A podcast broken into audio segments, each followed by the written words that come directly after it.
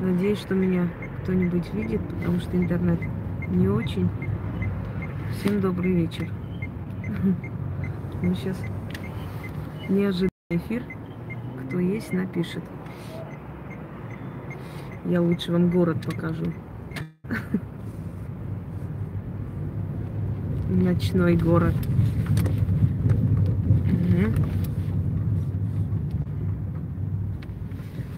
Так, Москва. Это мы старая Москва, да? Я насколько поняла, уже старая Москва. Еду по делам. Заодно решила снять прямой эфир на полезную тему. Я думаю, что потом в пересмотре или кто не успеет, посмотрит. Вам эта тема пригодится, как и все остальные темы, которые я веду. Давайте сяду поудобнее. Сейчас отъедем. Ну, кто там есть, напишите, товарищи, господа. Интернет здесь не очень ловит. Сейчас двинемся и поменяется. Добрый-добрый вечер.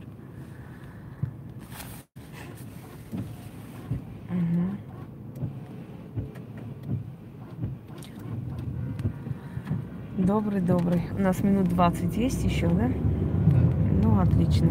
Еще успеем поговорить. Насколько хорошо слышно или звука нет. В принципе, против машине не особо шумно. Вот, еду со своими подарками. Здравствуйте, Лили. Вы знаете, о чем я хотела поговорить? Я давно хотела эту тему раскрыть вообще. Назревает эта тема, да, время от времени. Вот, хорошо, что слышно. Что такое ложь и насколько она опасна для человека? Вот есть такой момент, ложь во спасение, говорят.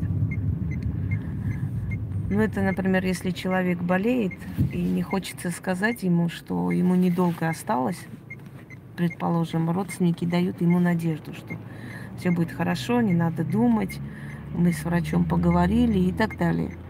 Это считается ложь во спасение. Ну, с этим можно согласиться, можно нет, но в любом случае это не настолько преступная, грязная ложь, за которую надо осуждать людей. Согласны? Ты же не можешь в лицо человеку сказать, что тебе там несколько месяцев осталось жить. Может быть, это его сломает, может, надо наоборот дать ему надежду, может, он преодолеет вот э, этот кризис. Есть второй момент ложь во спасении. Например, кто-то пришел к вам в гости, а через некоторое время приходит родственница, которой вы как раз судачили там. И спрашивает, зная конфликт между ними, скажи честно, она про меня ничего не говорила? Ну, естественно, вы не станете говорить, что да, она вот все, что есть, выложила. Что вы говорите? Вы говорите, нет, что ты, мы совсем о другом разговариваем, мы даже эту тему не затрагивали, честное слово. И про себя думаете, ну даже если она про нее сплетничает, пускай это где-нибудь выплывет, она все равно узнает, но, но не от меня, от меня подальше. Пусть, пусть не я буду посредником, да, и не из-за меня они ссорятся.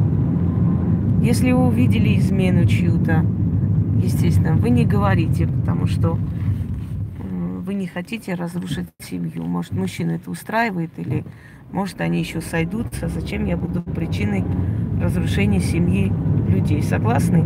Такая ложь в нашей жизни присутствует, и она присутствует постоянно. Поэтому люди, которые говорят, я никогда не вру, они уже врут. Потому что ну, невозможно никогда не врать и жить хорошо и спокойно. В любом случае где-то приходится соврать, имеется в виду, ну точнее не соврать, а скрывать правду потому что не мое дело, и это меня не касается. Есть действительно вопросы, которые нас не касаются и не наше дело. Потому что бывают люди, которые очень хорошо знают, знаете, измены и жены, и мужа, но э, предпочитают этого не видеть. И если вы этому человеку откроете глаза, в итоге вы будете виноваты, потому что этот человек очень не хотел расставаться, да, его это устраивало. А здесь получается, что вы влезли теперь для того, чтобы сохранить лицо, он должен что-то сделать, то есть расстаться с этой женщиной. А виноваты в этом будете вы, потому что он будет всю свою злость и ненависть изливать на вас. Никогда не слышали такие выражения, мол, она разрушила мою семью. Кто ее просил, она там следила за моим мужем, узнала мне. Если бы она не сказала, да я бы не знала. Женщина прекрасно это чувствует, понимает, и мужчины в том числе. Это невозможно скрыть. Но, всем привет еще раз.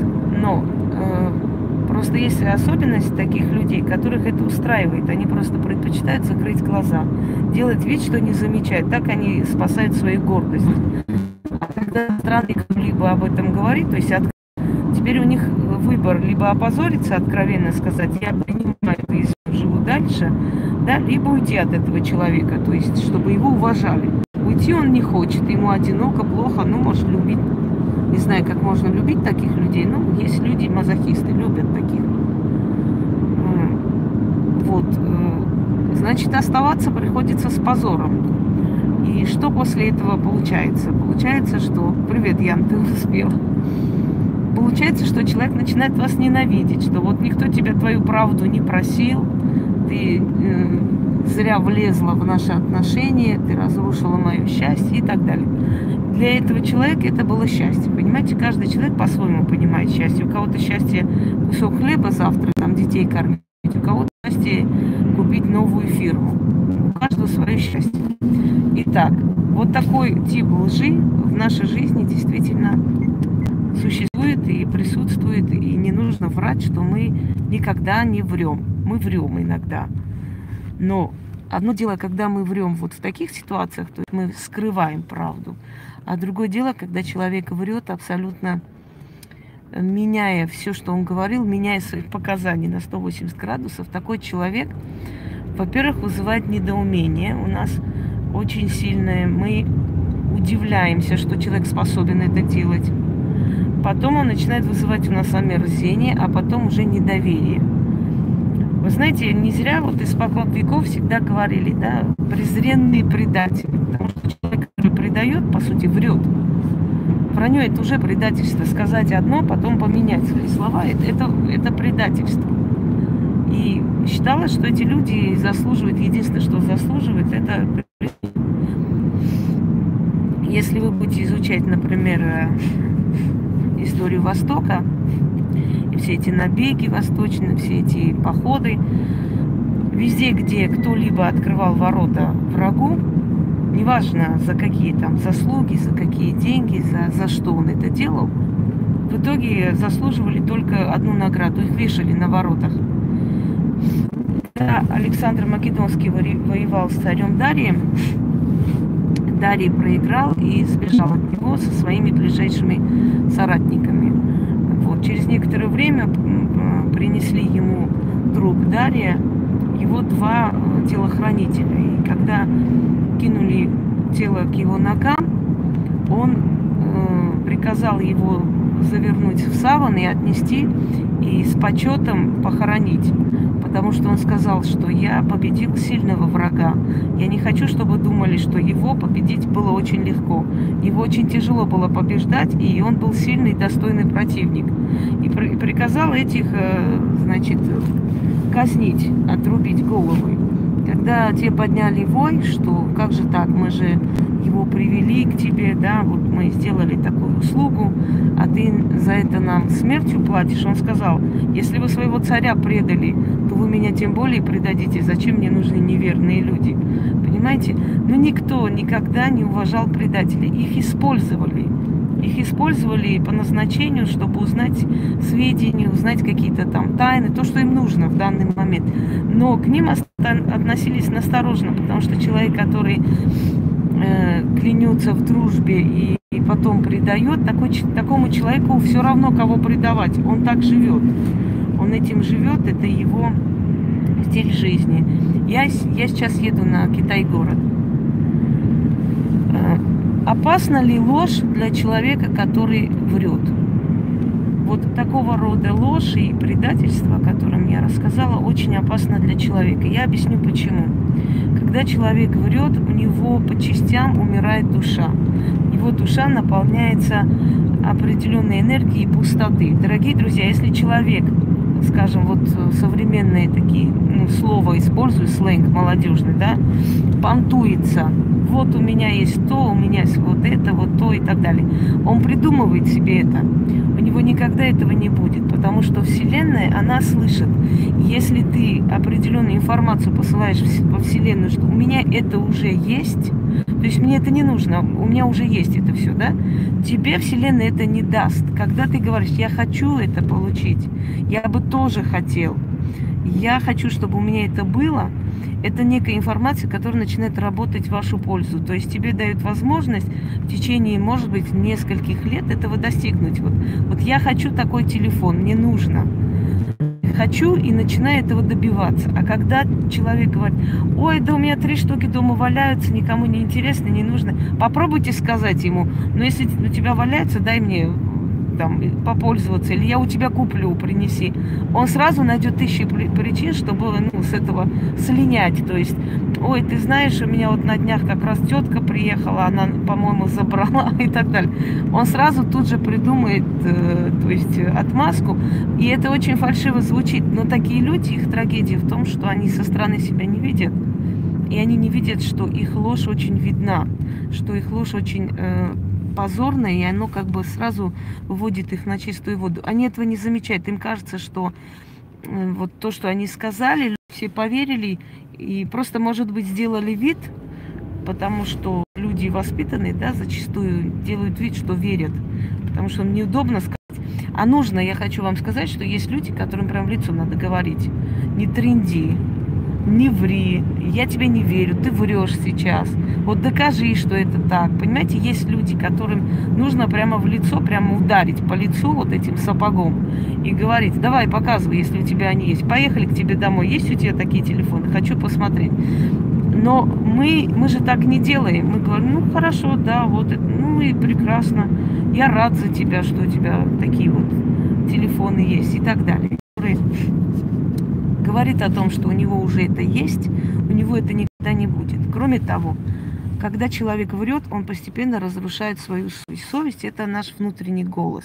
Можно сказать, это голос Бога, да, наверное, внутри нас, который нам мешает. Когда человек один раз врет, он мучается. Это все равно, как один раз своровать, да, мучается человек, переживает, совесть грызет, ему неудобно, он перешел грань. Но потом, через некоторое время, он делает это еще раз. У него вроде бы, вроде ничего, он же не помер, правильно, не заболел, не умер так. Живой вроде бы. Значит, нормально, ничего такого здесь нет. Третий раз он уже к этому привыкает, а дальше уже дело техники. Все, он живет в этом, его душа умирает, он становится подозрительным, потому что каждый человек по себе судит э, и по себе видит мир. Если он начинает врать, ему кажется, что все врут. Если он предает, то он всех подозревает, потому что он боится, что все его предадут. Ну, вспомните известных тиранов, например, там Сталин, э, Грозный, ну, много кто, да? Сколько людей они уничтожили, все, все свое ближайшее окружение. Каждое слово им казалось подозрительным. Даже просто, если говорилось о том, какие у вас замечательные дети, начинал подозревать. А почему они так сказали? А может, они намекают, что у меня жена нагуляла? А может, они не мои дети? Понимаете? То есть это люди, которые настолько живут во вранье, что уже э, всех остальных точно в этом подозревают. То есть они, по сути, несчастные люди. Кроме того, ложь, я уже говорила, имеет такую особенность. Это энергия пустоты. Чем больше человек врет, тем больше наполняет пустотой свою жизнь. Он говорит, у меня есть такое, у меня и это было, мне вот это сказали, я вот то слышал. Зигмунд Фрейд э, пытался он даже создал целую науку, целое направление психология лжи. Почему человек врет, откуда у него это все. И как утешает себя лжец. Что он говорит, когда он врет. Он говорит себе, мол, ну, э, может быть, это и правда. Может, эта информация не просто так пришло мне. Вот я, может, и не вру, может, это действительно так. Просто я подтверждаю какую-то информацию, да. Э, потом он, он думает, ну какая разница, я не совру о нем, кто-то другой скажет. Человек себя по-всякому начинает успокаивать, то есть притуплять свою совесть, чтобы не чувствовать себя дерьмом. Со временем он привыкает к этому состоянию, и теперь он готов врать обо всех, и о себе, и о других. И жизнь этого человека сплошное вранье. Вот если, например, посмотреть такие известные случаи, да, когда человек соврал, сказал, что этого не было и прочее, прочее. Потом, через некоторое время, те, которые его поддерживали, начинают про него врать. Он начинает врать про них теперь. То есть у него жизнь превращается в сплошное вранье. Дорогие друзья, как бы не было тяжело в этой жизни, начинайте все с правды. Вот если вы живете правдой, вас никогда никто не сможет ничем не шантажировать, не запугивать, не подчинять себе. Потому что если вы врете, и о вас есть какая-то информация, которую вы не хотели бы, чтобы люди слышали, вы становитесь заложником этой ситуации. И вот любая мразь может спокойно этим воспользоваться, ставить вас делать все, что вы хотите. Если вы даже допустили ошибку, человек может допустить ошибку. Человек создан для того, чтобы на ошибках учиться. То есть в этом нет ничего такого. Люди не поймут вранье, люди осуждают ложь. Но люди никогда не осуждают ошибки. Человек ошибся, он сделал глупость, он сделал неправильно. Да, я сделал неправильно, я просто, я просто ошибся, признаю. Все, поверьте мне, на этом у вас будет вот это рабство лжи закончено. Начинать семью со лжи не следует. Есть очень много женщин, которые, скажем так, ну, вели такой э, развязанный образ жизни, и потом с помощью операции восстанавливают э, девственность, есть сейчас все что угодно, и выходят замуж, то есть за мужчину. Через некоторое время был такой случай, я знаю, выясняется, что у этой женщины есть дочь где-то, девственница, выходящая замуж, вот. И через некоторое время просто выясняется вся история, все подробности об этой дочери и так далее. Человек ее бросил. Он сказал, что я бы принял тебя с ребенком, но если бы ты мне сказала честно и правду, но не врать. Понимаете, из-за вранья происходят э, убийственные вещи, что человек может своим языком испоганить, испортить, просто натравить друг на друга братьев, семью. Эм, и это вранье всегда поворачивается на того, кто соврал. Вначале ему кажется, что он ну, не, неплохо живет. То есть он шустрый такой, он умеет жить, а вы, дураки, не понимаете. Потому что любой лживый человек, который ложью добивается своей цели, он считает, что он умеет жить. Не то, что мы. Не то, что там вот эти непонимающие, да, вот, вот честные, кому твоя честность нужна. Можно постоянно это слышать. Кому нужна твоя честность, да кто сейчас честность ценит и так далее. Но в итоге оказывается, что человек, который честен, сам перед собой добивает.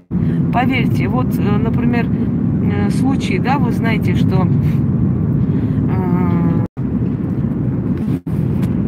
вот эти объявления бесконечные какие-то там, личное телевидение скоро будет, скоро личная газета будет и так далее. Или кто-нибудь там года три там орет о том, что скоро мои книги выходят, уже года три прошло, уже все издали, а у него только осталось на словах.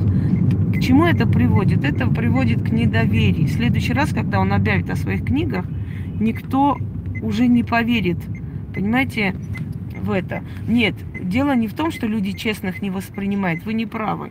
Люди вполне воспринимают честных, но просто Э, ваша честность, она должна быть нужна честным людям. Лживым людям честность абсолютно не нужна.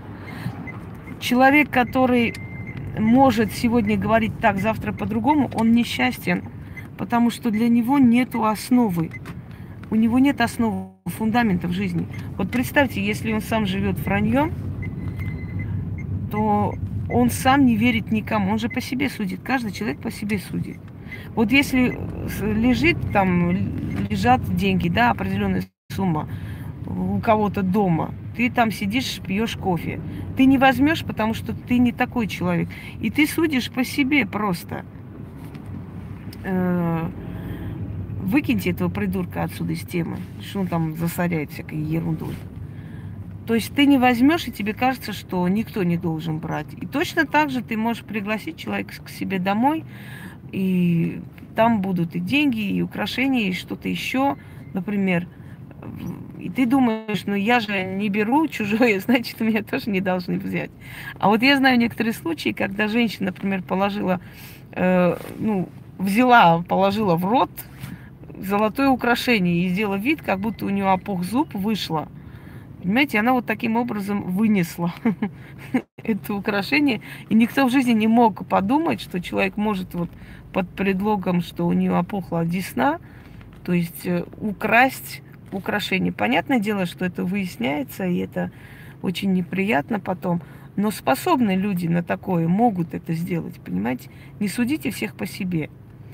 Э, так, далее. Диплом, дипломатию называют э, враньем, да, политику называют враньем, естественно. Ну, оно не просто вранье, оно очень продажно. Ну, посмотрите, вот этого саудовского журналиста расчленили. Все нормально, ничего страшного. Если у тебя есть деньги, ты можешь расчленить кого хочешь и, и, и пронесет. Если нет денег, то за курицу тебе могут 10 лет дать. Так что учтите. Это тоже психология лжи. Как можно верить стране, которая орет о демократии везде и всюду, если вот наглядный пример, вот так вот поступить, и тем более в консульстве не имеет права. Это защищенная территория. Это вообще омерзительно как-то. Это, это вообще тогда верить и доверять никому не хочется в этой жизни, да? Такое сделать, и каков итог? И что сказали? И что они как бы предприняли? Ничего. Теперь уже начинают говорить, что какие-то случайные люди, видимо, зашли, убили человека. Случайные люди зашли в консульство, случайно пришли кофе попить. Понимаете, психология лжи, которая роняет на глазах людей. Абсолютно роняет. Люди, которые один раз испробовали вот этот яд лжи, они не остановятся никогда. Объясню почему. Человек, который способен врать, он способен и убить. Он способен и украсть он способен и родину продать, он способен и свою мать продать.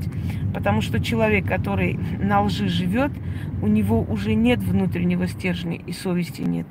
И понятия стыда нет. Знаете, что отличает лживого человека от обычного? Отсутствие совести.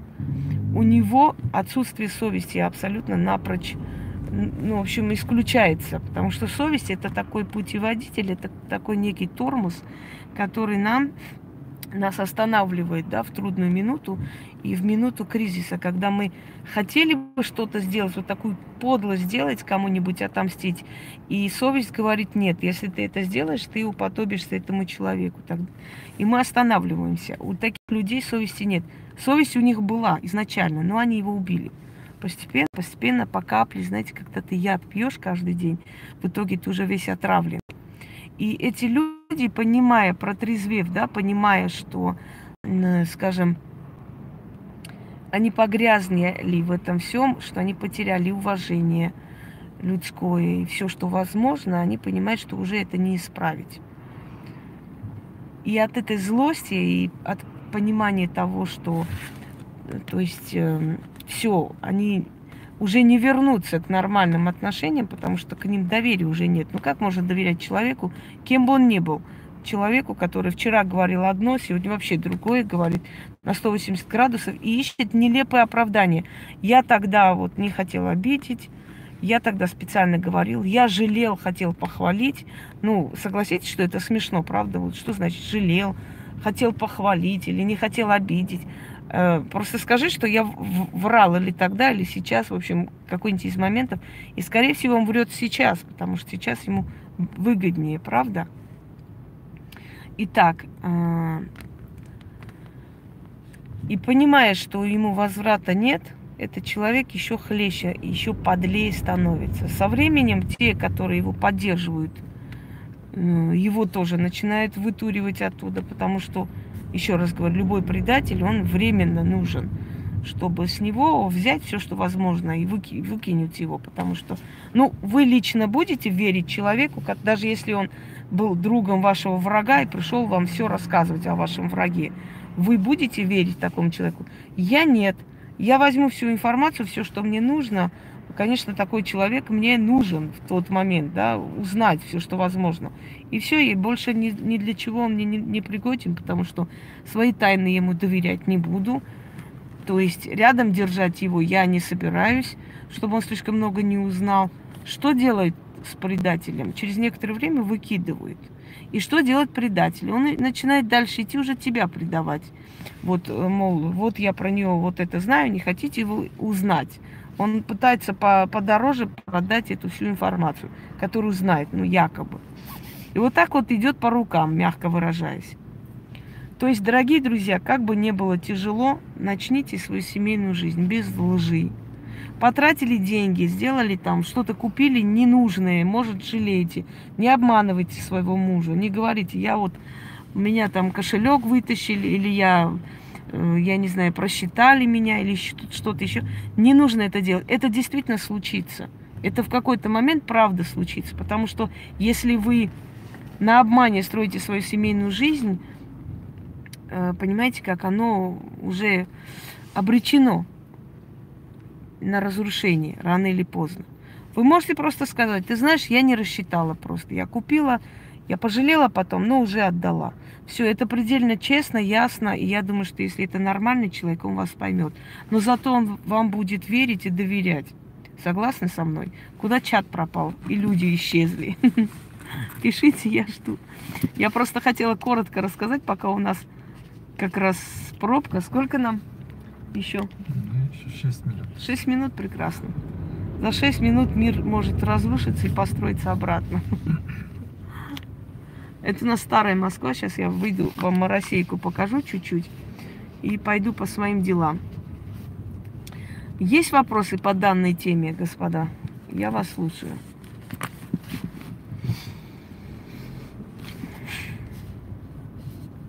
Да, виден. Вам виден, мне через раз. Здесь плохо ловит. Здесь же это Кремль рядом, здесь же небожители, сами боги едут. Понимаете? Ну, это не только об одном человеке, это вообще обо всем, дорогие друзья.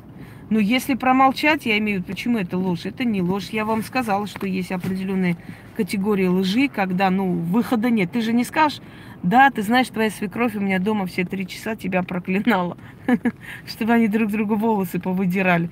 Ты этого не скажешь. Это не называется ложью, понимаете?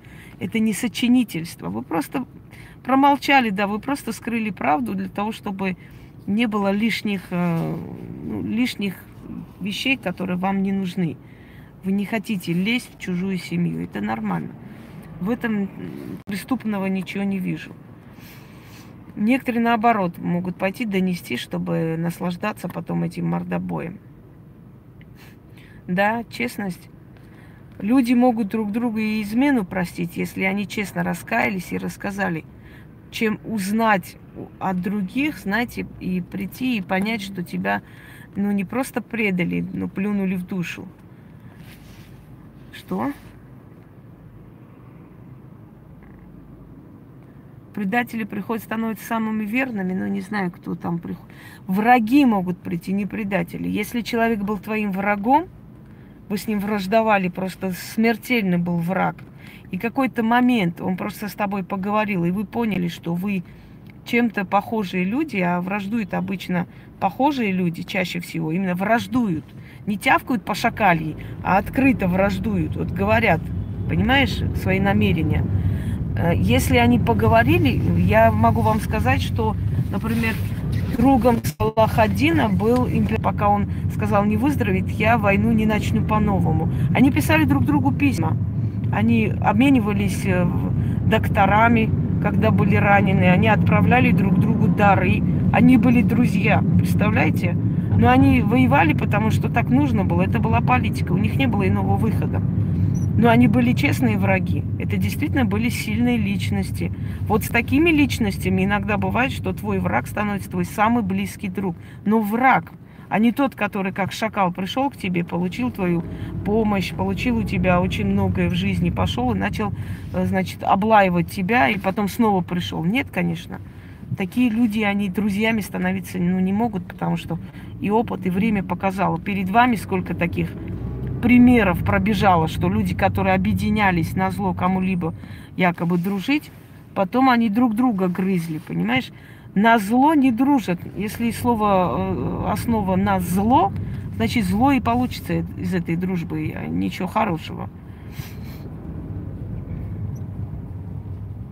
Нет, если ты э, не хочешь лезть в чужую семью, ты имеешь полное право сказать, это не мое дело. Если убивают человека, и ты проходишь мимо, я не говорю, чтобы надо идти и рисковать своей жизнью. Сейчас столько ублюдков на земле. Но звонить-то в милицию эту долбанную ты можешь? Я, например, несколько раз звонила, когда с окна видела, как там внизу то женщину бьют, то парня бьют четвером.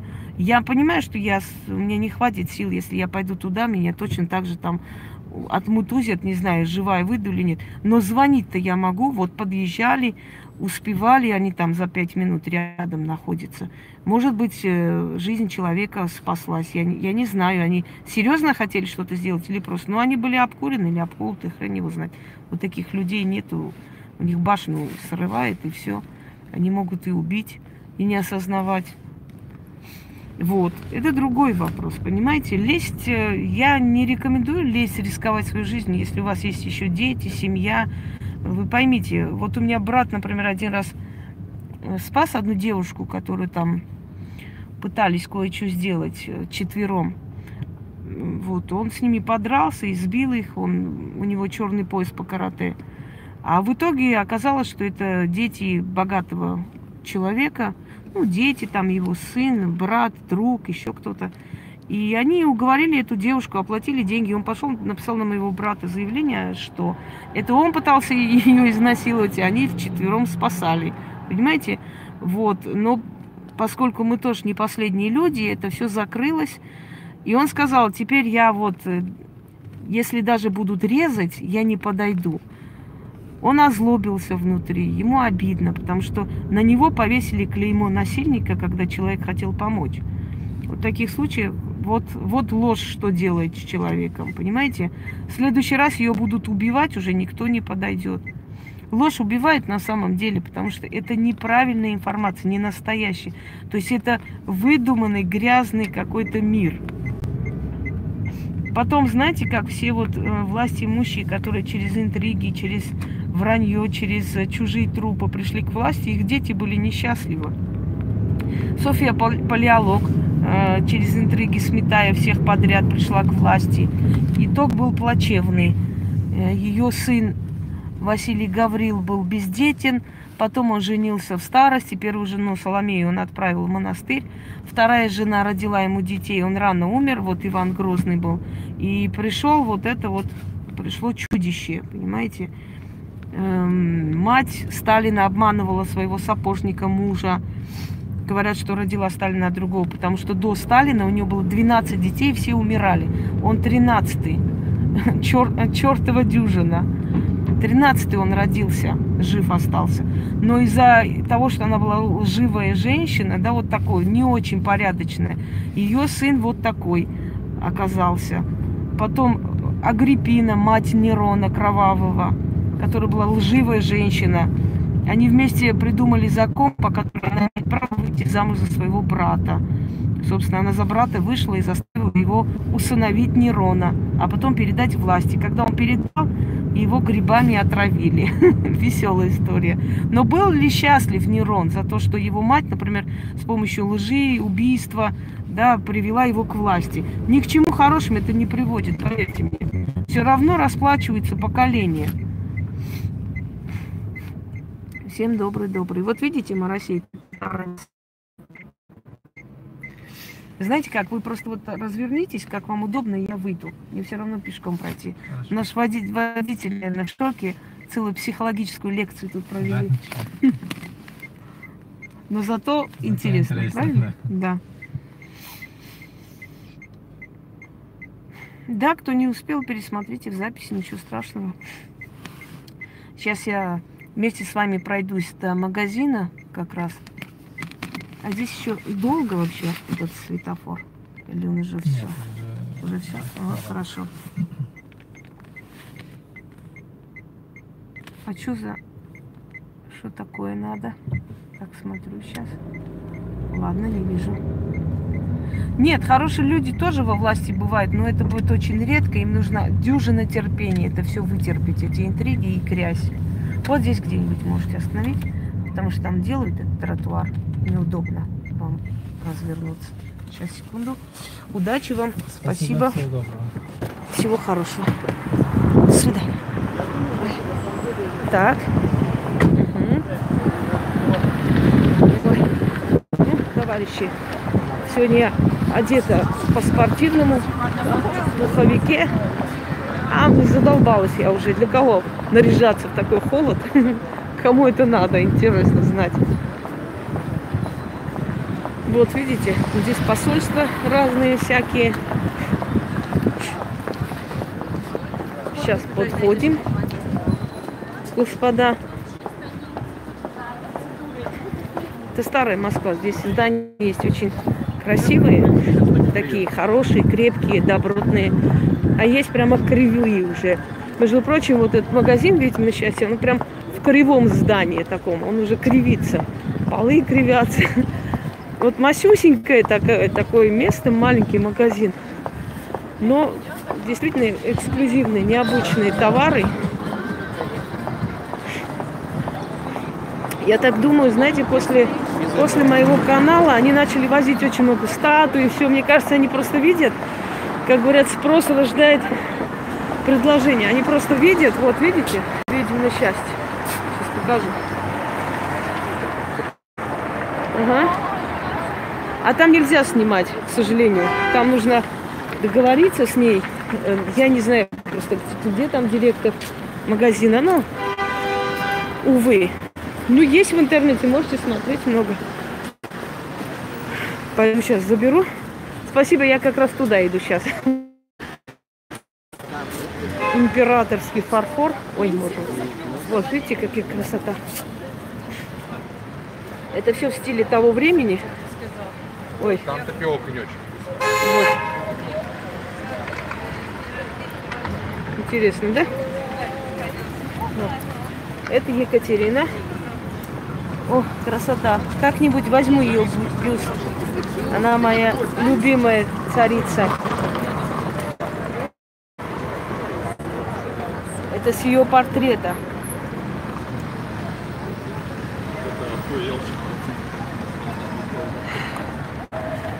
А мне кажется, что не везде есть такие магазины эзотерические. Там нужно особое какое-то разрешение. Не все с этим связываются. Потом наши батюшки начинают это фокусы творить. Я сейчас пойду, наверное, в кафе чай попью, а потом уже пойду спокойно туда. Вот. Вот это вот кафе по-турецки. Если зайдете, такое ощущение, что вы оказываетесь в Армении. Потому что ведь очень много взято у армян, византийцев, ну, греков. Я как-то была, пью кофе, и мужчина говорит, э, как он сказал, сейчас, а вот, а, а вот у вас, говорит, вот кофе там по-турецки, а есть кофе по- э, по-армянски. И вот там молодой парень стоял. Я ожидала, что ну вот он сейчас выскажется что-то как-то неприятное. Он сказал, ну а неудивительно, мы же рядом жили, как бы похоже чем-то у нас и культура, и кухня. Вы знаете, честно, стало приятно, что есть люди, которые ну, не кидаются, как не знаю кто, агрессивно.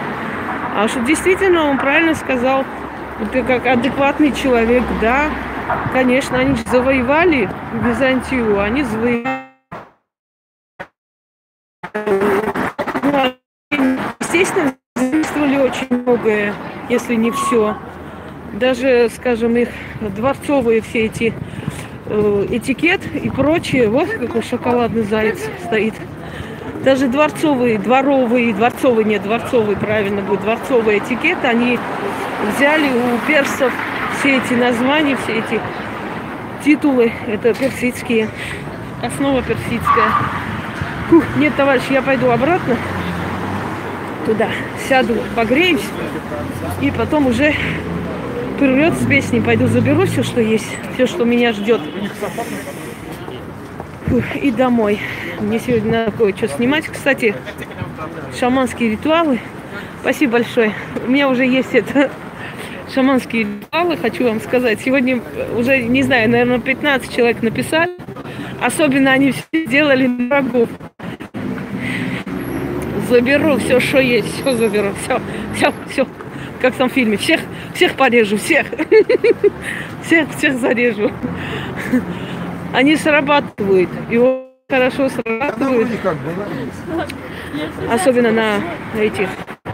Ой, мне сейчас надо, знаете куда? Мне сейчас надо французская пекарня. Я пойду возьму там.